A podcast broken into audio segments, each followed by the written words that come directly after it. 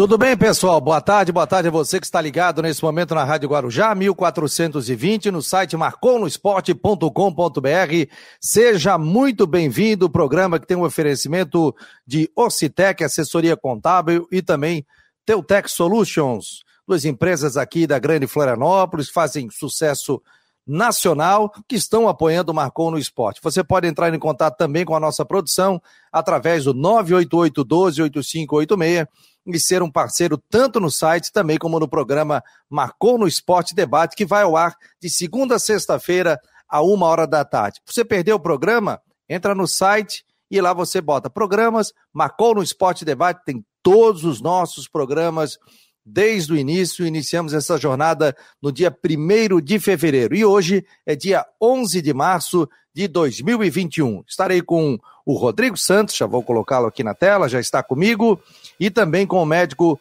Dr. Luiz Fernando Funchal, que é médico do Havaí, mas vem trabalhando também no protocolo da Federação Catarinense de Futebol. Já vamos colocar aqui o doutor Funchal aqui conosco, já vamos deixá-lo aqui em primeiro plano. Tudo bem, doutor? Está me ouvindo bem? Boa tarde.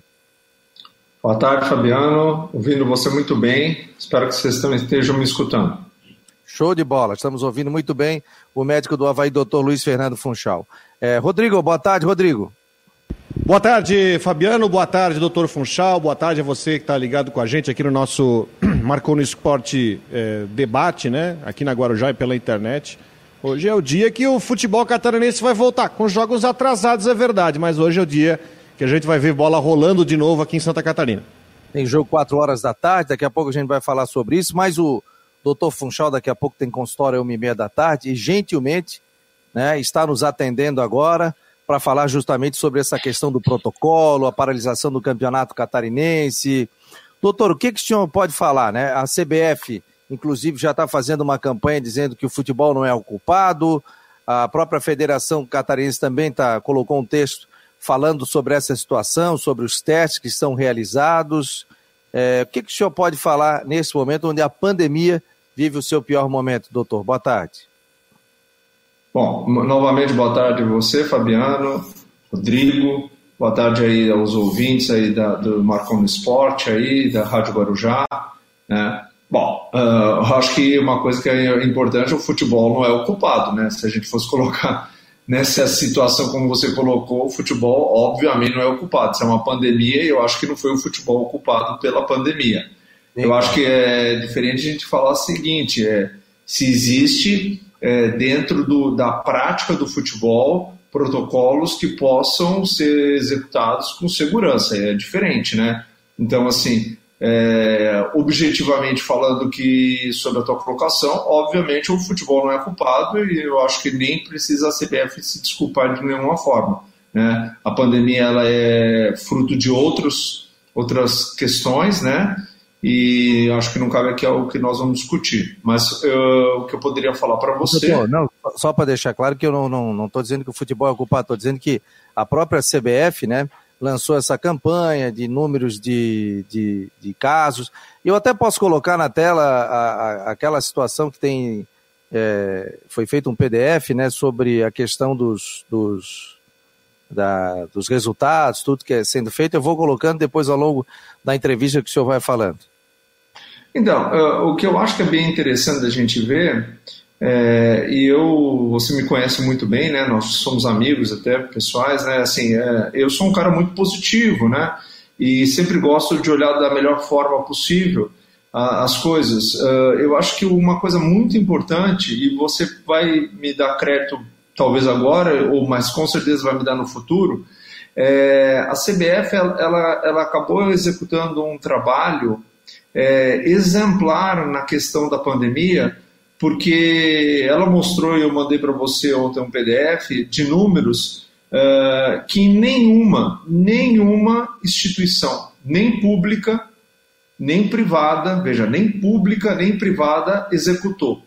É, que é o número de, de, de testes realizados, compilação desses resultados e análise dos resultados, porque o fundamental é você ter esses análises para depois apresentar de forma robusta Veja, com, com dados que realmente abalizem aquilo que você está falando. Então, você veja, assim, é, grosso modo, dentre as equipes que participam da Série A, Série B, Série C, é, feminino, veja, feminino, sub-17, sub-20, Copa do Brasil, foram testadas 267 equipes.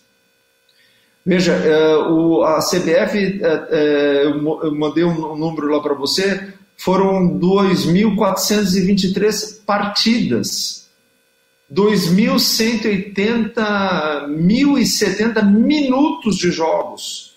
Então, a CBF, na verdade, ela, ela teve monitorando um, um, um volume imenso de informações. Nos 26 estados, mais o Distrito Federal, é, 112 municípios do país. Um, um país continental, né? Então veja bem uma coisa, então a CBF ela tem números sobre esses aspectos, são números super importantes, né? Esses números são super importantes, eles, na verdade refletem para nós uma análise e que deve ser uma análise que foi feita, uma análise estatística, na qual você não pode refutar o resultado do, dos testes aos números. Uh, eu não conheço na verdade nenhuma Doutor, apresentação de nenhum tipo de entidade tanto pública como privada, que mostrou dados iguais a esses. Né? Eu não estou eu não aqui para defender a CBF, até porque eu não tenho cargo nenhum na CBF, nem tampouco na Federação Catarinense. Né? Meu cargo era, na verdade, de médico e responsável do Departamento Médico do Havaí Futebol Clube. E veja, como médico, a gente não pode refutar a ciência, a gente tem que ter a ciência como base para a gente poder dar opinião. Né? Então, a opinião que eu estou dando para você hoje é baseada nos dados que foram apresentados ontem de forma bastante exaustiva pela CBF e por um corpo assim de, de, de professores, eh, auditores, especialistas da área da epidemiologia, estatística, infectologia, certo? Que, na verdade, nos, nos dá números para a gente poder discutir. Veja, veja só uma questão em relação ao número do RT-PCR. O senhor está me ouvindo, doutor? Estou te ouvindo. Ah, não, só eu estou passando na tela aqui, vou passar. E os dados, se eu quiser, pode ir falando. Ó. Quem está por aqui está falando sobre a Comissão Médica Especial da CBF, né? A diretrizes técnicas operacional. O senhor disse quando eu tenho que parar aí. Pilares do Sim. protocolo médico, inquérito epidemiológico, afastamento dos casos, liberação dos contatos, pilares do protocolo médico da CBF, né? Um minutinho aí para me falar para você, para ah. você ver, esses pilares eles são fundamentais, você entendeu? Então quer dizer, o protocolo todo é construído e, dentro de bases científicas que são aplicadas no mundo inteiro. Veja, não é o Brasil. Você fala assim, ah, não, o Brasil resolveu fazer da forma que ele acha que é o melhor. Não, são bases que você pode encontrar isso em conceitos mundiais, né? É, eu, a, semana passada eu conversei com, com um médico que trabalha na La Liga, que você sabe muito bem, você teve a oportunidade de conhecer, que é o Diego Maziel, né, trabalha lá no, no, no, na La Liga Espanhola, né, no Almeria, e ele mesmo me comentando como é que estava sendo a La Liga, como é que estava sendo lá a, a aplicação dos protocolos, né, e veja, uh, o que está sendo aplicado aqui no Brasil não, não foge muito a isso aí. Estou passando aqui, doutor. O Rodrigo fica à vontade também. Retomada do futebol, foi no dia 22 de julho de 2020 na Copa Nordeste. Então fala da volta da, da série A, B e C, 7, 8 e 9, calendário de competições. Para 300... um pouquinho aí. Ó, para é. você ver aqueles números que eu te falei do começo, você vê, são 367 equipes é, testadas, quer dizer, todo esse universo aí, né? Uh, como eu falei ali, 2.423 partidas, 2.180 uh, ah, minutos de, de, de, acompanhamento, né? Pode continuar, se quiser. Vou continuando aqui, vou baixando aqui, doutor. Tem mais uma núcleo de controle de testagem, né? É, falando, ó, por exemplo, em todos os estados da federação, 112 municípios do país, né? Eu falei esses números agora há pouco. Pode ir. Ó. ó olha isso aqui. Foram, foram avaliados o inquérito epidemiológico, que é um aspecto que a gente bate bastante, que é aquela questão de você fazer é, um, um, questionário com o indivíduo sobre a condição de saúde dele. Foram avaliadas 116.959 inquéritos epidemiológicos. Olha o calhamaço de informações que isso aí tem. Você entendeu? Para você compilar e depois você pegar e, e, fazer uma análise estatística sobre os resultados num país inteiro, né? Você vê, em 112 municípios diferentes dentro do nosso país, né? Se quiser continuar. Vamos lá, o teste ah, Olha, olha aqui, ó, esse número aqui, número enorme. Veja, foram feitos esse, o chamado teste RT-PCR, que é considerado um teste padrão ouro de, de qualidade para detecção do, do vírus. Veja, que em muitos locais não são feitos. Veja, não é feito de forma sistemática na população, não é feito de forma sistemática na rede pública, não é feito de forma sistemática na, na rede privada. Veja, a CBF fez 89.052 testes, no total de 13.237 atletas. Então, uma população logicamente restrita, específica, na qual ela foi testada sucessivamente, né? Próximo, por favor. E você vai ver ali, estou vendo ali pelo que vai aparecer, a taxa de contaminação. Se quiser passar o próximo ali, a taxa de, de, de, positividade. Essa aí, ó. Você vê, a base da taxa ali, média no Brasil, né, foi de 2,2 ali, né? Não sei se estou enxergando muito bem, é 2,2, né? Ali, né? O que é do Brasil. Para nós que nos interessa, que nós jogamos a competição da Série B, é 2,8, um pouco a mais, por partida. Então você vê o, número baixíssimo de, de, pessoas, veja, que deram positivo. Isso é, isso, é, isso é muito importante de entender, que deram positivo. Olha só a média como ela diminuiu. Para um pouquinho só, Fabiano, é, para vocês entenderem o, o que significa esse gráfico. Nas duas primeiras partidas, a média de contaminação foi de 54 e a média na sequência foi para 26, ou seja, o, o, protocolo instituído ele baixou em 52% o número de contaminação. Então ele é efetivo. Aí análises de interações entre clubes, sem evidência de contaminação cruzada em campo. O que, que significa isso, doutor? Isso, Mas a CBF, doutor Funchal. Isso é super importante. Isso é super importante. Como é que você consegue garantir que não houve contaminação cruzada. Pode baixar um pouquinho, que eu acho que deve aparecer alguma coisa interessante embaixo. Pode andar um pouco, que eu já vou explicar Rodrigo, isso. O Rodrigo quer fazer uma pergunta para o senhor também. Pode, pode fazer, para aí, é isso mesmo, é isso que eu ia te mostrar. Pode, pode falar. Fazer.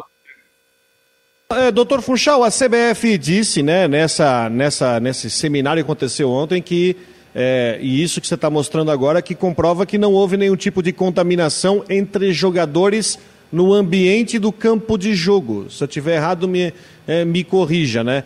É, mas ah, também foi feita essa, essa, monitoração, pelo que eu estou vendo, foi feito muito ambiente de jogo, mas ah, o que pegou mesmo foi talvez, não sei se monitoramento fora do estádio que teve alguns times, por exemplo, esse surto do Joinville, tem que, eu acho que tem que buscar uma investigação para saber onde é que furou o protocolo ali para ter contaminação de 20, 20 e poucos jogadores, né? Ah, as contaminações vieram no ambiente fora jogo, então, né? Concentração e principalmente no que o pessoal está fazendo na rua. Então, Rodrigo, vamos, vamos por partes. Veja, uh, eu acho que cabe aí à CBF o ambiente de jogo, né? Cabe às secretarias de saúde, de município e do estado, o ambiente é extra-jogo, né? A CBF ela não tem legislação sobre o extra-jogo, ela tem, ela tem legislação sobre o intra-jogo. Então ela tem responsabilidade em provar que o intra-jogo é seguro, né? Então, veja, um fator importante é você comprovar, por exemplo, que não tem contaminação cruzada, ou seja, um atleta contaminando o outro. Eu não vou entrar nem no mérito, veja, da, do, do, caso que está sendo. Deixa o, o, Fabiano, fica ali, Fabiano. Sim, sim, tá é, que é o Valdívia. A gente pode falar com tranquilidade, porque isso aí foi noticiado, alar, alardeado ao Brasil inteiro. Então não tem quebra de, de, de decoro nisso aqui. O caso do Valdívia ele é bastante emblemático, porque, veja, uh, independente da situação criada pelo laboratório lá em Maceió, e retirar um jogador no meio da partida, que é uma coisa assim bem sui generis, né, bem fora do, do, de uma normalidade, o que, que a gente vê nesse estudo? Que o Valdívia jogou durante 45 minutos, pelo menos, positivo, dado pelo exame, com o time do CSA. Uh, se a contaminação intra-jogo ocorresse, era de se esperar que no pós-jogo e, por exemplo, uh, no próximo teste do CSA você conseguisse atletas contaminados, né? E você vê bem que o CSA fez no dia 19 de janeiro, três dias depois, que seria mais ou menos a janela considerada de alta infectividade, em 19 atletas e não teve nenhum contaminado. Mesmo assim, seis dias depois também é colocado ali, você vê aquele SASE, já bem fora da janela, mas também 18 atletas ali que eles testaram, também nenhum contaminado. Fizeram também, colocaram na tabela ali mais 13 dias, que também já estaria completamente fora do escopo do jogo contra o Havaí, mas também nenhum contaminado. Então isso garante categoricamente que não houve nenhum contaminado do time do CSA e nem do Havaí, porque não foi colocado os dados do Havaí aí, mas nenhum jogador se contaminou com o Valdívia. O Valdívia foi o único contaminado ali. Esse dado ele é categórico em te garantir que não há contaminação cruzada. Agora eu vou te falar uma coisa: a CBF fez uma coisa espetacular. Porque o que, que ela fez? Um negócio chamado sequenciamento genético do vírus. Aí, Fabiano, para aí um pouquinho, por favor. É o sequenciamento genético. Isso não é feito em qualquer lugar, isso é caríssimo, certo? Mas independente do custo, né? A gente está falando de vidas e de saúde. É, para você ver se a cepa a qual, veja, isso não é cepas diferentes, não vamos confundir com cepa da Amazônia, cepa da Europa, cepa da África, tem nada a ver com isso. É a identidade do vírus. O vírus que contamina você e contamina fulano, ele não é igual. Então eles podem ser cepas diferentes. Se ele for igual, ele tem um sequenciamento genético igual. Se ele for igual, significa que você contaminou o outro. E isso não foi encontrado, porque foi feito esse teste, que é o chamado, que é o que está apresentado aí o sequenciamento do vírus. Seria identidade, né, para vocês entenderem, a identidade do vírus. E isso mostraria se tiver. Para nesse gráfico, esse gráfico é muito importante. É, ele mostra, na verdade, que não há é, esse cruzamento. Esse gráfico que o Fabiano parou agora, ele é um gráfico que ele mostra na linha branca como é a apresentação da disseminação do coronavírus na população brasileira. Vocês vê a linha branca que ela oscila, logicamente, porque existem surtos diferentes, e na linha amarela é uma Para quem está no rádio, doutor, só para quem está no rádio, é a transmissão comunitária e futebol. A linha branca, né, que está bem acentuada, é da população, né? E o Isso, amarelo ali tá... população brasileira. Sim. Isso são os dados né, da organização nacional, né? Quer dizer, da, do, do Ministério da Saúde, né? Da apresentação da, e da dispersão da doença no Brasil, como ela se comporta, como ela está se comportando.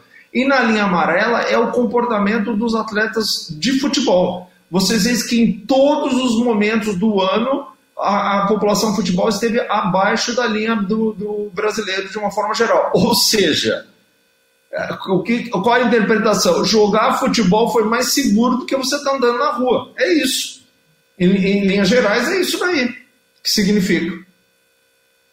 Depois, contribuições epidemiológicas e científicas, né? Busca da ativa da doença, isolamento então, respiratório. Isso é fundamental, porque veja bem uma coisa. Qual é, eu gostaria que vocês me dessem exemplo, qual é a entidade pública ou privada que fez busca incessante de assintomáticos positivos? Que foi o que o futebol fez. O futebol buscou os assintomáticos positivos certo? Então ele fez isso. Então, a partir do momento que ele começa a fazer isso, ele vai ter um dado, que é esses dados que vocês estão vendo. Veja, esses dados vão ser publicados, pelo que eles nos falaram, vai ser publicado e vai ser apresentado no Congresso Europeu de Epidemiologia e Doenças Infecciosas. Por quê? Porque esse é um dado bastante robusto.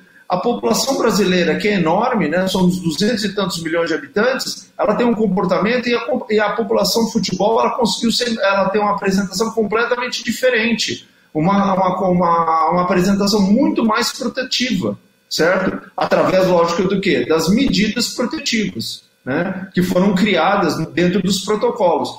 Então, depois de um ano, isso é uma coisa que eu sempre tenho comentado bastante, até na Associação de Clubes aqui do Estado de Santa Catarina e na própria federação. Nós temos que apresentar os dados, porque nós temos que aprender com a, com a pandemia. Não é possível que a gente vai ficar o tempo todo reverberando sobre fatos que a gente não tem é, números e contextualizando de forma, na verdade, hipotética e daquilo que a gente acha. Esses números, eles mostram categoricamente, veja, eles foram auditados. Primeira coisa que eu gostaria de deixar muito claro para vocês: mostra no começo do documento. Eles foram auditados, então são dados realmente sérios, e eles foram vistos por indivíduos que entendem muito de epidemiologia e de, de estatística, o que na verdade não tem discussão né, sobre a apresentação. Doutor, aqui na, na, na outra lâmina, temporada 2021, testagem, né?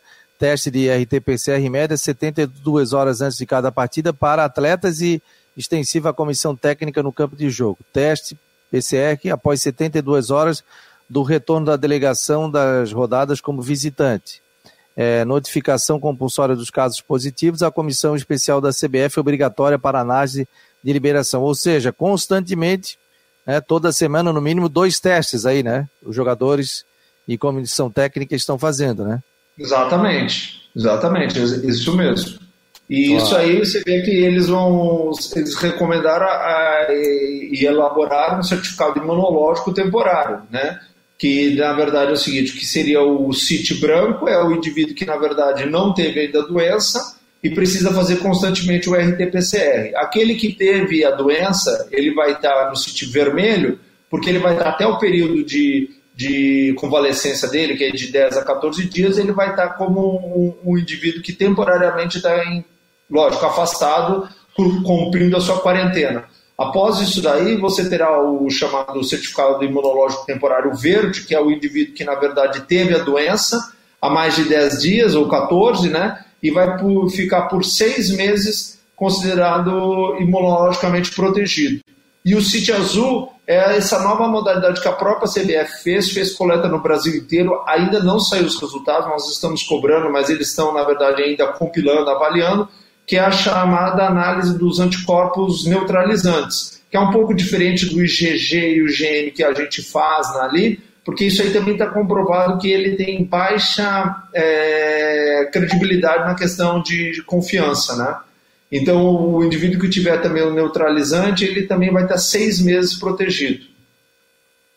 Como é a pessoa, o jogador depois que tiver o, a, no caso a, o Covid, ele fica seis meses imune, é isso, doutor? Não, mas ah, deixa eu só tentar entender uma coisa, doutor Funchal. É, ali diz que fica é, é, isento de testagem. Nós temos um caso, dois casos aqui no Brusque esse ano, com o Jansson e com o Alex Juan. Vou pegar o caso do Alex Juan, que ele já tinha testado positivo, pegou quarentena lá no Brasil de Pelotas, ele veio para cá e fez mais um teste, voltou na testagem antes do campeonato, porque parece que tinha que fazer teste em todo mundo para o início da temporada 2021 antes do estadual, e ele positivou de novo.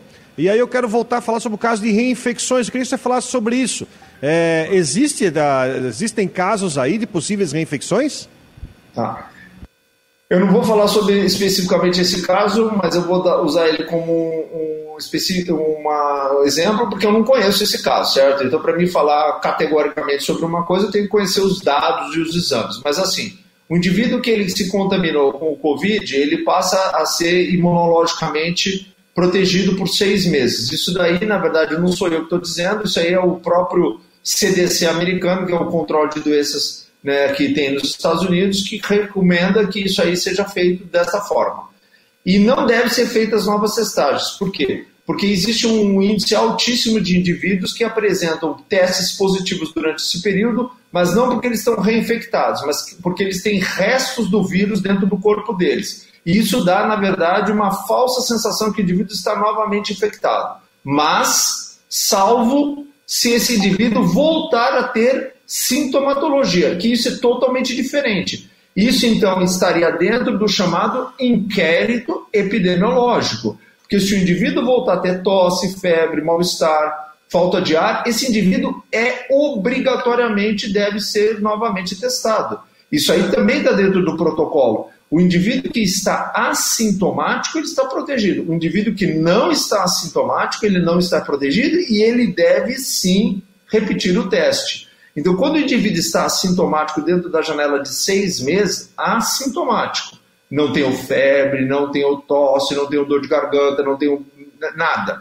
Por isso que é muito importante a atuação dos departamentos médicos. Esse indivíduo não precisa repetir teste. Agora, se ele passar em qualquer momento a ter qualquer sintomatologia, ele deve repetir o teste. E se o teste voltar a ser positivo, ele deve ser considerado doente. E pode ter reinfecção. Doutor Funchal, há alguma diferença no protocolo é, do Campeonato Brasileiro para o Campeonato Catarinense ou são rigorosamente iguais? Não, os nossos uh, protocolos eles são rigorosamente iguais, até porque nós repetimos os, os da, da, CBF e, na verdade, nós usamos o da CBF. Acho que vocês se lembram bem, eu participei da formulação do primeiro da CBF e aquele lá nós trouxemos para o estado de Santa Catarina e a gente sempre está uh, junto da CBF para tentar pegar as novas modalidades, as novas uh, condutas para a gente também utilizar no nosso próprio, no nosso próprio protocolo. Veja, a federação ela recebeu das minhas mãos, né, através da Associação de Clubes, uma reformulação do protocolo do ano passado. Eu já reformulei todo esse protocolo, estou só esperando a federação liberar o protocolo. Né? Acho que a, a federação esperava os resultados da, uh, que a CBF ia apresentar, porque nós temos já uma reformulação do nosso protocolo. Aqui eu quero reforçar para vocês uma coisa super importante. Né? É, eu combinei com o Fabiano até o meio dia e meio, né? Então, assim, uma coisa muito importante: as medidas protetivas elas devem ser intensificadas e mantidas. As testagens elas devem ser contínuas. A CBF mostrou no ano passado um bom resultado e eles devem ser continuados, certo? Uh, a quebra do protocolo é que traz, na verdade, contaminação para dentro do ambiente futebol, que os testes mostraram no Brasil inteiro, em 112 municípios, nos 26 estados, no Distrito Federal, e mais de 89 mil testes que o futebol é um ambiente protegido. Extra futebol, extra campo, não cabe exclusivamente à CBF, é uma coisa da sociedade, né? Então, eu não, eu não vou botar a responsabilidade nas, nas costas da CBF, porque não é da responsabilidade da CBF o extra-campo, é responsabilidade da sociedade. É responsabilidade, logicamente, dos municípios e estados e federação, dos governos, né, de estabelecer, logicamente, regras de controle. Agora, nós, como sociedade, veja eu, você, Fabiano, nós temos nossas responsabilidades sociais com os nossos parentes, nossos familiares, nossos amigos e a sociedade como um todo. Essa responsabilidade ela não deve ser terceirizada. Veja bem. Agora, o ambiente futebol, a CBF, eh, na meu entender, e eu não tenho nada a ver com a CBF, veja, não ser ser médico do Havaí Futebol Clube e representar a minha entidade. Ela, na verdade, fez a lição de casa e ela apresentou os dados para nós, os dados que ela compilou durante um ano inteiro. Então, eu acho que é fundamental você apresentar esses dados. Agora, a CBF colocou muito claro no seminário que os dados eles são bons e eles têm que continuar bons. Para continuar bons, ela deve continuar o protocolo. Para continuar o protocolo, deve ser sistemático isso aí. Então, a intensificação do protocolo protetivo, ele não terminou, a pandemia não terminou e as medidas protetivas não terminaram. Isso é importante ser dito. Você entendeu? Então, para a gente continuar com segurança, a gente deve continuar com as medidas que estão dando certo. Ô, doutor, eu entendi o que o senhor está falando. Inclusive, a todo esse trabalho eu acompanhei, né, desde o início, o senhor concedendo entrevista para várias emissoras nacionais, sendo uma das referências, e o próprio Havaí sendo uma das referências também sobre isso. É, o que preocupa é o, o extra, né? É, o futebol ele é bem gerido, ele é bem feito, o jogador é testado toda semana, ele é feito os testes, né? Aconteceu o caso aí de um jogador hoje é, escapulir e ir para alguma balada, alguma coisa que isso não pode, e aí foge o controle médico dos clubes também. Mas a, é, a grande preocupação também é o entorno, por exemplo. O, teve clubes que fizeram a chegada é, de torcedores no clássico e aí aglomeraram no ônibus, né? Inclusive a Mancha Azul, com quem eu parabenizo, achei muito interessante, fizeram um comunicado dizendo que para não fazer né, a chegada dos jogadores do Havaí, do ônibus lá, para não aglomerar, para não ter esse tipo de situação. Se a sociedade, se os torcedores ajudarem, eu acredito até que o futebol continue. Mas se o entorno, o cara fazer churrasco, lotar bar, né? Todo mundo sem máscara, e se aglomerar, aí a situação foge do controle. Né? A gente vê um trabalho muito sério, muito correto, né? a gente sabe da, da, da sua correção e da sua competência, doutor Funchal, é, do trabalho que é feito, que é, que é muito é muito importante isso. A gente viu dados aqui estatísticos impressionantes, né? de todo o trabalho que é feito. Mas o senhor fez um comentário muito feliz, dizendo que a própria sociedade tem que trabalhar com isso, né? Não adianta é, o poder público fecha e o cara vai lá e faz uma festa para 50 pessoas clandestina, né? Aí ele acaba com tudo, né? Aí daqui a pouco um cara desse vai estar tá na vai estar tá hospital pedindo leito de hospital, infectando um monte de gente. Teve um caso aí agora no interior do estado, essa semana agora que o um adolescente aí estava com Covid, assinou um tempo para ficar em casa e ele foi achado numa festa com mais 20 pessoas. Imagina quantas pessoas não foram contaminadas com isso, né?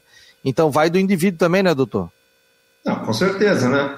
Então eu acho que é interessante, sim, por exemplo, um, um programa como o seu, que tem uma audiência enorme, né? E logicamente é, é disseminador de informação e, e construtor também de, de, opinião, que a gente entenda que o futebol, quando a gente está falando, a gente está falando do futebol profissional, que é uma entidade, veja, econômica e que ela está fazendo as suas funções e suas obrigações e eu acho que muito bem feita na tentativa de manter a sua atividade funcionante. Né? Agora, o restante, né, que foi até colocado, né, o Rodrigo falou no começo ali para a gente, é, o, o, o extra-campo é, cabe, na verdade, ao jogador, porque ele também é membro da sociedade, ao diretor de futebol, porque ele também é membro da sociedade, ao torcedor, né? Como a mancha você colocou, eu acho que foi bem feliz também você enaltecer a, a posição da mancha, porque isso aí é, é uma coisa mostrando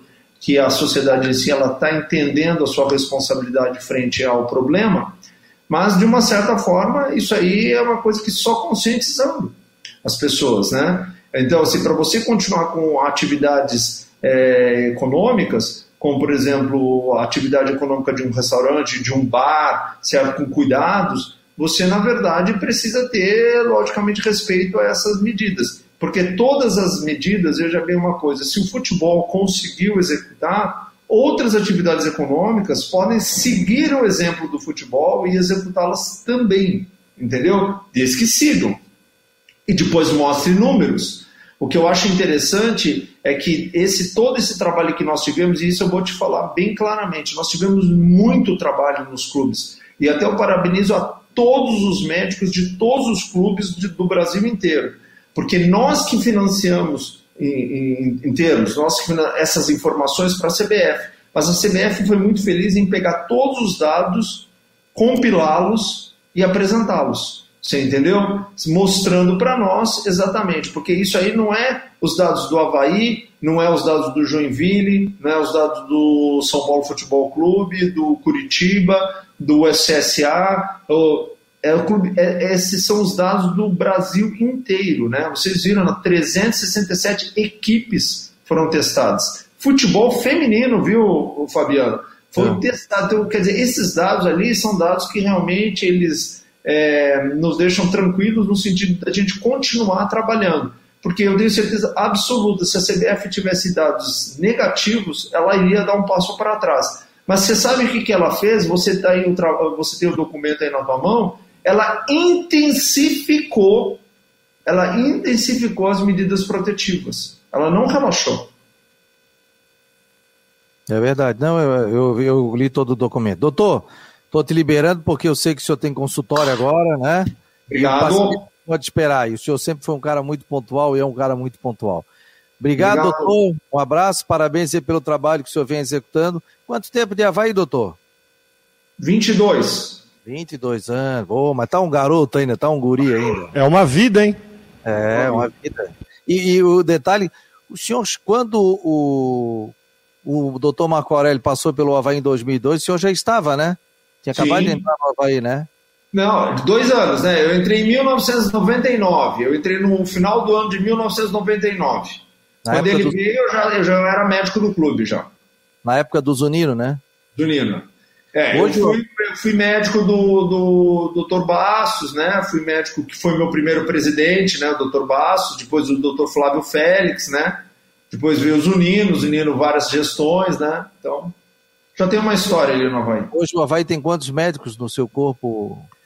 Nós temos ao total seis médicos, né, é, cinco fisioterapeutas, né, é, quatro massagistas, é, não, desculpa, minto, é, seis massagistas, né? um, um socorrista, né? É um departamento médico, né? Uma estrutura, um, um, um nutricionista, né? Vários estagiários, né? Psicólogo. É uma estrutura grande, né? Se você for pegar, por exemplo, estruturas de clube da Série A ou europeus, você vai ver que não são diferentes disso, né?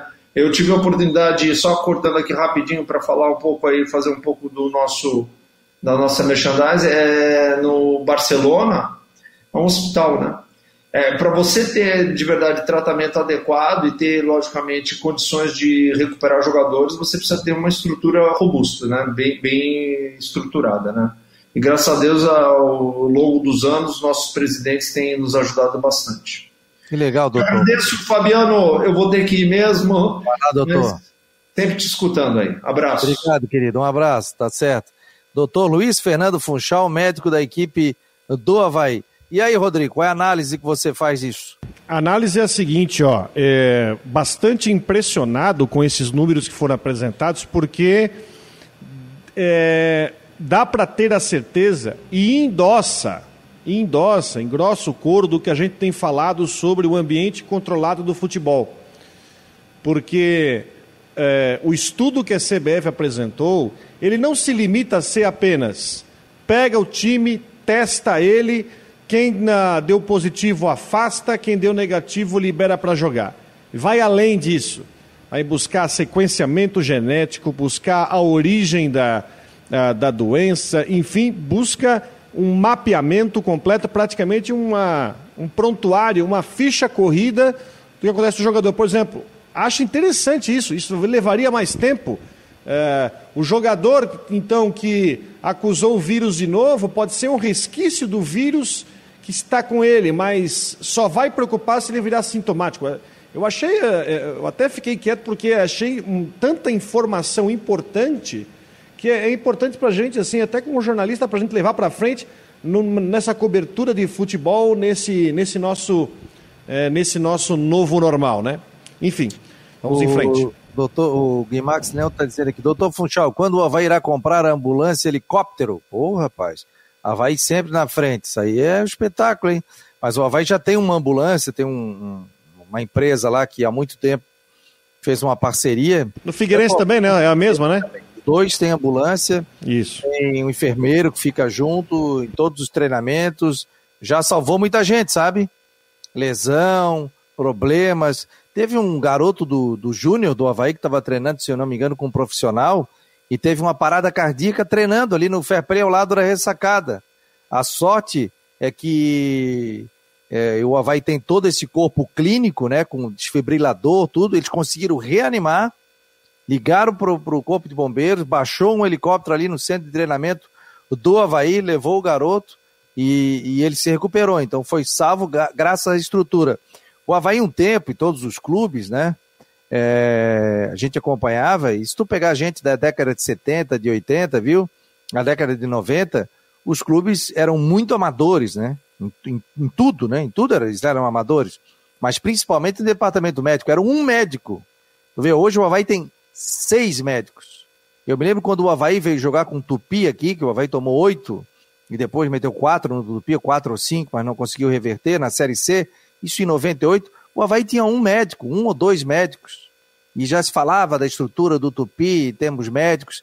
Então, olha o que cresceu, né? Seis médicos. Né? São médicos para todas as categorias de base. E o Funchal é o coordenador médico. Isso funciona também na equipe do Figueirense, pode não ter essa quantidade toda, mas todo o staff que se trabalha dentro, né? São. Aquilo ali é, é uma empresa, realmente, né? Tanto os clubes de futebol viraram uma empresa, não é algo para amador. Então as pessoas que estão lá é porque entendem do cortado, não adianta botar uma pessoa que não manja disso. É... Tá aqui ó, o Rodrigo Buco está dizendo, é, magnífico o trabalho do futebol, que contribuição para a sociedade, pena que não é levado a sério. A grande preocupação é o entorno, e o torcedor pode ajudar nisso, né? E eu até sugiro, viu, Rodrigo, e fica de sugestão, aproveitar a nossa audiência aqui do Marcou no Esporte para todo o estado, para todo o Brasil aí, pessoal que acompanha, porque não temos limites aqui pela internet. E estamos também aqui pela Rádio Guarujá 1420, pelo site marconosport.com.br. Por que, que os clubes não se unem, né? O presidente do Havaí é o presidente da Associação de Clubes e o presidente agora da Associação Nacional dos Clubes. Até vou marcar essa semana para o presidente vir aqui e bater um papo. Façam uma campanha com os torcedores para não ter aglomeração e com isso não prejudique o futebol. Que a gente vê dentro das quatro linhas, todo mundo que está lá, até repórter, é testado dentro das quatro linhas. Mas a pior coisa que tem é a aglomeração. É um jogo, é você aglomerar num bar, você aglomerar na sua casa. Então é o seguinte, cada um na sua. Veja o futebol, mas fique cada um na sua. Quem sabe até a CBF pode fazer um tipo de, de situação marketing nisso, dizendo para o torcedor não aglomerar, torcidas organizadas darem um exemplo. Hein, Rodrigo? Seria uma baita de uma contribuição também, né? Até porque a, a, a pergunta que eu fiz uh, para o doutor é sobre a rigidez do ambiente controlado esse estádio. Eu tenho certeza né, que eu, eu, eu acredito nesse estudo e eu sei que as contaminações acontecem no dia a dia. O jogador, quando está fora. E, e, assim, ó, se tem um lugar que eu acho que é o grande, entre aspas, passador de, de Covid, ô, Fabiano, eu hum. acho que é mercado, sabe? Não sei se tu já pensou nisso. Eu estava com a minha esposa, eu falei assim: imagina você vai no mercado comprar laranja. Quantas pessoas não mexem na, na laranja, escolhendo uma laranja, no setor de fruta e verdura, ou no setor que tem alguma coisa para você pegar ali, uma bebida, sei lá aquilo lá. E o jogador no seu dia a dia pega isso. Eu sei que existem ferramentas que podem ser feitas para tentar evitar. Eu já falei aqui, o problema do Joinville que surtou, que pegou 20, ali a gente tem provas claras que houve é, problemas de protocolo, como por exemplo a torcida ir lá receber uh, o time com festa, tudo depois de título. A gente sabe que isso não devia ser feito, o time tinha pois que é, ir o... direto para o CT. Mas tu lembra, e está gravado isso, só se eu tiver muito equivocado, né? Que parece que teve a situação do motorista que estava positivado. Lembra que o Rodrigo Capella falou aqui? É, pra gente. Mas, é, mas é, isso ele citou, é. né? Também. Ele que falou, né? Eu tô, tô dizendo. É, não, falou, né? é, e não é, porque o time chegou. É, e não é, porque o time chegou de, de Chapecó no domingo, na segunda-feira tinha que testar pro jogo de quarta e já deu positivado. Então já tinha jogador lá atrás, já estava já contaminado, Fabiano. Mas enfim, né? O Passou. Capela que disse isso, né? É, enfim. Uh, aliás, falando sobre isso, quero mandar um grande abraço para o Vinícius Eutrópio. É, ele, enfim, teve algumas complicações a mais por causa da Covid, tanto é que ele não está em Brusque para o jogo de daqui a pouco contra o Marcílio Dias. Quem vai comandar vai ser o seu auxiliar, o Felipe. Ele tem algumas complicações a mais e tomara que aí tenha, né, tenha pronta recuperação. O futebol em São Paulo vai parar. E isso vai provocar muita discussão, ô Fabiano. O governador João Dória acabou de anunciar novas medidas restritivas e tá parou. Está confirmado, tá confirmado. Ele parou o Campeonato Paulista. Parou o futebol em São Paulo, né? E aí nós temos uma situação né, que é engraçada. Né, a Copa do Brasil vai seguir normalmente. A CBF, inclusive, que você falou dos clubes aí, essa carta assinada pelo presidente Batistotti, dessa nova Associação de Clubes Brasileiros, ó, competições vão tocar, competições nacionais vão tocar. Ou seja, a Copa do Brasil vai seguir. Mas o Paulistão, que tem tráfego regional, né, não vai acontecer. O, tem um problema do jogo do Criciúma, por exemplo. O Criciúma vai jogar em Marília semana, semana que vem. Não se sabe se o jogo vai acontecer. Por outro lado, ontem tivemos um jogo da Copa do Brasil no Paraná, que é Cianorte e Paraná. Então, já dá a ideia que o. Inclusive o Paranaense recomeça hoje. Tem três jogos do Paranaense hoje. Então já garante que o Figueirense vai jogar contra o Cascavel lá em Cascavel semana que vem. Enfim, é tudo muito dinâmico e aqui em Santa Catarina, né, temos quatro jogos essa semana e vamos ver se os decretos vão continuar. Essa reunião com o governo do estado ontem, o governador jogou na mão de cada município para decidir. O governo do estado não vai proibir futebol, cada município que vai resolver, enfim, se deixa ou não ter jogo. É, eu estou abrindo aqui, inclusive, é, Pô, eu não gosto de site que o cara tem que entrar e tem que ter 300 cadastramentos aqui para entrar, pô. Aí tá louco, né? É... Tá aqui, ó, deixa eu ver aqui o site, ó. Vou abrir. É, governo de São Paulo anuncia paralisação do campeonato do Campeonato Paulista. O governo de São Paulo anunciou no início da tarde desta quinta-feira, durante entrevista coletiva, a paralisação, 1h32 agora, 1h47, das partidas do futebol em todo o estado. O Campeonato Paulista, que até que já teve a disputa de três rodadas, será suspenso por tempo indeterminado, hein? Desta forma, o Paulistão será paralisado a partir da próxima segunda-feira, dia 15. A fase emergencial vai até o dia 30 de março. A decisão contraria a Federação Paulista, que na última terça se manifestou em defesa da continuidade dos jogos. Além de interromper o futebol, a medida anunciada por João Dória vem acompanhada do fechamento de escolas e igrejas em todo o estado de São Paulo. O fato é, é, repete o ocorrido no ano passado, quando o estadual teve paralisação decretada no dia 16 de março, conforme o alastramento da pandemia do novo coronavírus pelo Brasil. A competição na época só retornou no dia 22 de julho. As conversas sobre a possível interrupção do futebol vinham sendo analisadas nos últimos dias devido ao agravamento do quadro epidemiológico do Estado. A ideia ganhou força nesta terça-feira, quando o Procurador-Geral do Ministério Público de São Paulo, Mário Sarrubo, recomendou publicamente a Dora a suspensão de partidas de futebol e atividades religiosas e coletivas. A partir de agora, São Paulo passará para a fase vermelha para a fase roxa, mais restritiva, prevista no plano de combate à pandemia. A decisão foi tomada para conter o aumento substancial das mortes no país, que na quarta-feira bateu seu recorde com 2.349 mortes. Portanto, a informação que chega nesse momento é da paralisação do campeonato é, Paulista. É, mas eu estou vendo aqui uma matéria que está no UOL, matéria das 13h27, que a, inclusive é o seguinte, o delegado Olim, que é o presidente do tribunal do TJD de São Paulo, deu uma entrevista na Rádio Bandeirantes ao José Luiz da Atena hoje pela manhã, é, dando a entender que a Federação Paulista, que buscou sempre o entendimento com o governo de São Paulo, vai romper, enfim, vai buscar alternativas. E matéria que está aqui no site do UOL agora diz que o governo, ah, os clubes da Federação Paulista estão pensando em alternativas. Uma delas é de jogar no Rio de Janeiro, né, de usar o Rio de Janeiro como sede do Paulistão. A gente já teve Fla-Flu no Pacaembu, eu me lembro que teve jogos do brasileiro de cariocas em São Paulo e podemos ter isso, até porque o Paulistão, diferentemente dos outros estaduais, o Paulistão é sim um campeonato muito rentável. Aqui a gente sabe que o pagamento de cota de televisão não é grandes coisas, aqui no Catarinense. O próprio Gaúcho, tirando o Grêmio Inter, o Paranaense, que foi um pouquinho, mas o Paulistão não. O Paulistão é um campeonato rentável, então estão buscando alternativas aí para jogar. E o que o doutor Funchal mostrou, o controle feito, todo o controle de ambiente de jogo é gigante. Mas enfim, né? Uh, tem que ir mas é questão, com as dificuldades. Mas a questão é, que a gente falou, é o entorno, né? Não, é o entorno, é o entorno, é, daquela é situação. o pessoal se encontrar, tá dentro de um bar, sair para comemorar. E você tem que mobilizar, tem que mobilizar policial militar, tem que mobilizar bombeiro, bombeiro não, né? Uma ambulância. eu, eu também concordo contigo, tem que ter, mas tem que ser, o pessoal tem que se, se conscientizar, né, Rodrigo?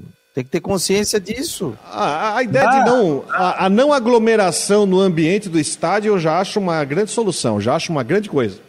Já acho uma, uma grande ideia o que a Mancha Azul fez. E evitar isso já é uma. Até acho que de repente, mas aí você tá, vai movimentar muitos policiais, criar uma espécie de um perímetro de isolamento em algum jogo muito importante para evitar esse tipo de aglomeração.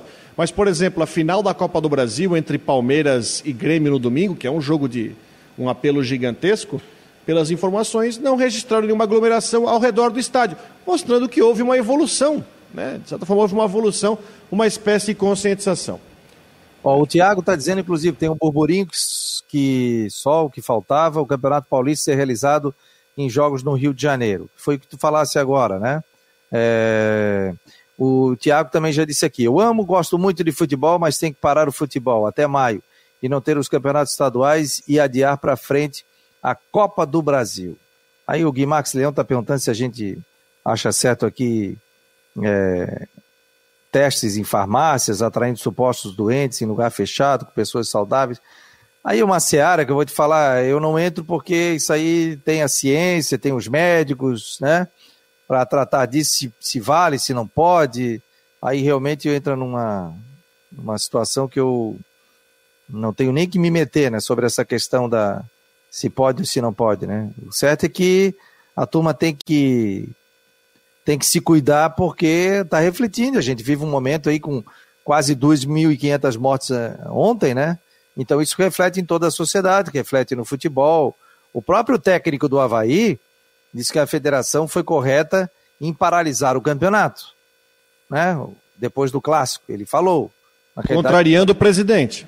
Foram as prefeituras, né, no caso, e a federação foi obrigada a paralisar o campeonato e retornar no dia 21.